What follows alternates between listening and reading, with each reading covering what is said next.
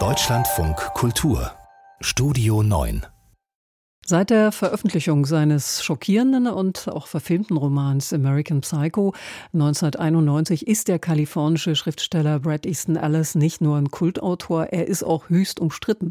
Der Held seines Romans ist ein Wall Street Yuppie, der nachts zum Serienmörder wird. Es ist der Roman über eine rohe und brutale Gesellschaft mit einem weißen rassistischen Helden, der ist homophob, frauen- und kinderfeindlich. Das brachte dem Verfasser des Romans Todesdrohungen ein. American Psycho Psycho handelt aber auch vom Neoliberalismus, von Politik, Sex, Drogen und Gewalt in den Vereinigten Staaten und dem, dem Verlust der Vormachtstellung des Westens. Finanzkrise, Gewalt, Waffenbegeisterung, Rassismus und dann noch ein politisch unkorrekter Präsident mit Namen Trump. Alles ist wahr geworden. Gestern Abend hat Kultautor Brad Easton Ellis bei der Lit Cologne aus seinem neuen Werk gelesen und das scheint ein autobiografisches Werk über den 17-jährigen Brad zu sein sein. Michael Köhler hat Brad Easton Ellis getroffen. Welchen Spiegel hält der Autor uns bzw. der US-Gesellschaft denn vor in seinem aktuellen Roman The Shards? Ja, man würde meinen, es geht genau um diese Welt des Los Angeles 1981, eine oberflächliche, hedonistische Partyjugend, eine weiße, privilegierte West Coast Elite, die sich äh, in Euphorie steigert, die empathielos ist, die Gewalt liebt, die Partydrogen liebt, die ein sinnentleertes Leben führt, die quasi nur für Kino und Musik da ist und sich von Hausangestellten bedienen lässt und dann im offenen Auto der Eltern durch Los Angeles fährt. Sie merken schon, das klingt alles wie ein ein Drehbuch, aber als ich ihn genau das fragte, war seine erste Antwort, und Sie werden es nicht glauben, fast wie der Songtitel, den wir gerade gehört haben. Es würde um Liebe gehen. Es würde um Sehnsucht gehen, es würde um verlorene Jugend gehen, es würde um Ideale der 17- und 18-Jährigen gehen. Also Sie merken, das Ganze ist schon ziemlich ironisch, cool, sarkastisch, typisch für Brad Easton Ellis. Man darf ihm nicht auf den Leim gehen.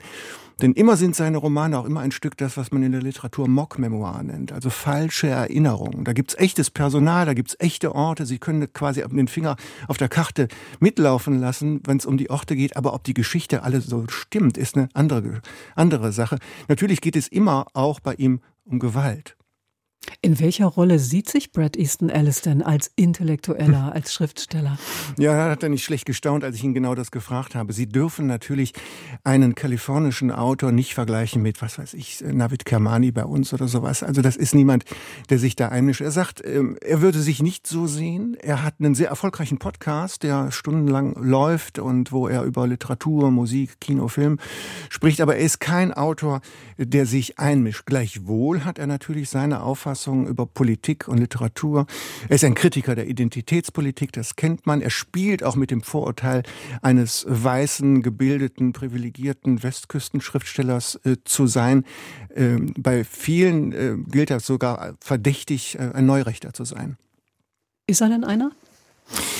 Ja, auch damit spielt er, vielleicht machen wir es mal ganz konkret. Ich habe ihn natürlich auch nach Gewalt gefragt in seinen Romanen, die wichtig sind. Ich habe ihn gefragt, was ist denn in den USA los mit Charlottesville? Was ist mit der Ermordung von George Floyd gewesen? Was ist mit der Black Lives Matter Bewegung? Was ist mit der Kapitolerstürmung gewesen vom 6. Januar? Und da hat er mir so geantwortet.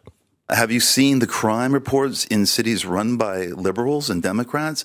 Haben Sie sich mal die Gewaltkriminalitätsberichte angesehen in Städten, die von Demokraten und Liberalen geführt werden? Sehen Sie, der 6. Januar 2021, Sie haben das angesprochen, die Erstürmung des Kapitols in Washington. Es wurde eine Umfrage gemacht, welches die wichtigsten 20 Dinge für die Menschen sind, was sich ändern soll. Der 6. Januar war nicht dabei. Es hat nichts geändert. Es sind keine Trump-Anhänger abgesprungen. Natürlich ist Amerika verrückt und gewalttätig. Natürlich ist Waffenkontrolle ein großes Thema. Die Waffenlobby ist eine undurchdringliche Wand. Es ist epidemisch in beiden politischen Lagern.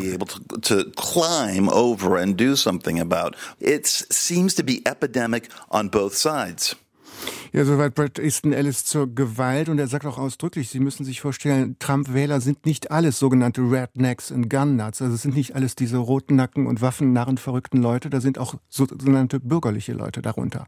Aber Trump ist ja nicht vorüber. Ja, das ist genau der Punkt. Sie sprechen es an, Liane von Billerbeck. Wir hatten gerade vor ein paar Tagen die CPAC-Konferenz, die Conservative Political Election Conference, wo sich Trump zurückgemeldet hat. Manche sagen, das sei nur eine Folklore-Veranstaltung gewesen. Mal abwarten. Wir haben ja vorher alle drüber gelächelt. Mal gucken, was da passiert. Jedenfalls ist die Duldung von Gewalt in den eigenen Reihen schon eine sehr besorgniserregende Sache. Und wir erinnern uns ja an das Runterspielen der Ereignisse von Charlottesville und ähnlich. Jedenfalls ähm, ist äh, Brad Easton Ellis niemand, der jetzt hingeht und sagt, äh, Trump sei nun das schlechthin Böse auf der Welt. Also er kokettiert durchaus mit Sympathien aus einem bürgerlichen Lager für solche politischen Haltungen und sagt, es gebe also Gewaltanhänger äh, auf beiden Lagern, bei Demokraten und Republikanern. Haben Sie denn nun ein gebildetes Ekel getroffen oder einen Nihilisten der Generation X? Ja, das ist eine gute Frage. Da sitzt Ihnen jemand gegenüber im, im schwarzen Polohemd und äh, Sweatshirt und äh, Tonschuhen und das T-Shirt spannt ein bisschen über den Bauch, weil er offenbar gerne isst und mir auch gesagt hat, dass er einen Thanksgiving-Truthahn äh, perfekt zubereiten kann. Äh, das Personal in seinen Romanen ist natürlich ein hedonistisches, Lust, äh, genusssüchtiges Publikum und genau das habe ich ihn gefragt ob er das eigentlich auch wäre. Hedonistic? I don't know. My pleasures are so simple now. I have not been to a party in years. Genusssüchtig? Hm, weiß nicht. Meine Vergnügungen sind ziemlich einfach jetzt. Ich war seit Jahren auf keiner Party mehr, in keinem großen Kino. Die einzigen Dinge nach der Arbeit sind ein gutes Glas Wein, Fernseher anmachen mit meinem Partner, einen guten Film finden oder eine Serie. Das ist Brad Easton Ellis mit 59. Was immer Genusssucht ist oder Fantasien, ich liebe es, meine Bücher zu schreiben. Die Lesereise, auf der ich bin. Ich werde gejagt. Ich bin um 10 im Bett, ich nehme was zum Einschlafen, wache um 9 Uhr auf, mache meine Interviews. Ich bin ein braver Junge. This book tour I'm on now is so chaste. I'm in bed by 10. I take a little pill. I wake up at 9. I do my interviews. I'm a good boy. Ja, die Kulturkirche in Köln war ausverkauft und heute Abend im Berliner Ensemble gibt es noch ein paar Restkarten. Michael Köhler war das über Brad Easton Ellis. Gestern hat er seinen neuen Roman The Shards bei der Lit Cologne gelesen und ist damit auf Deutschland Tour. Besten Dank. Gerne.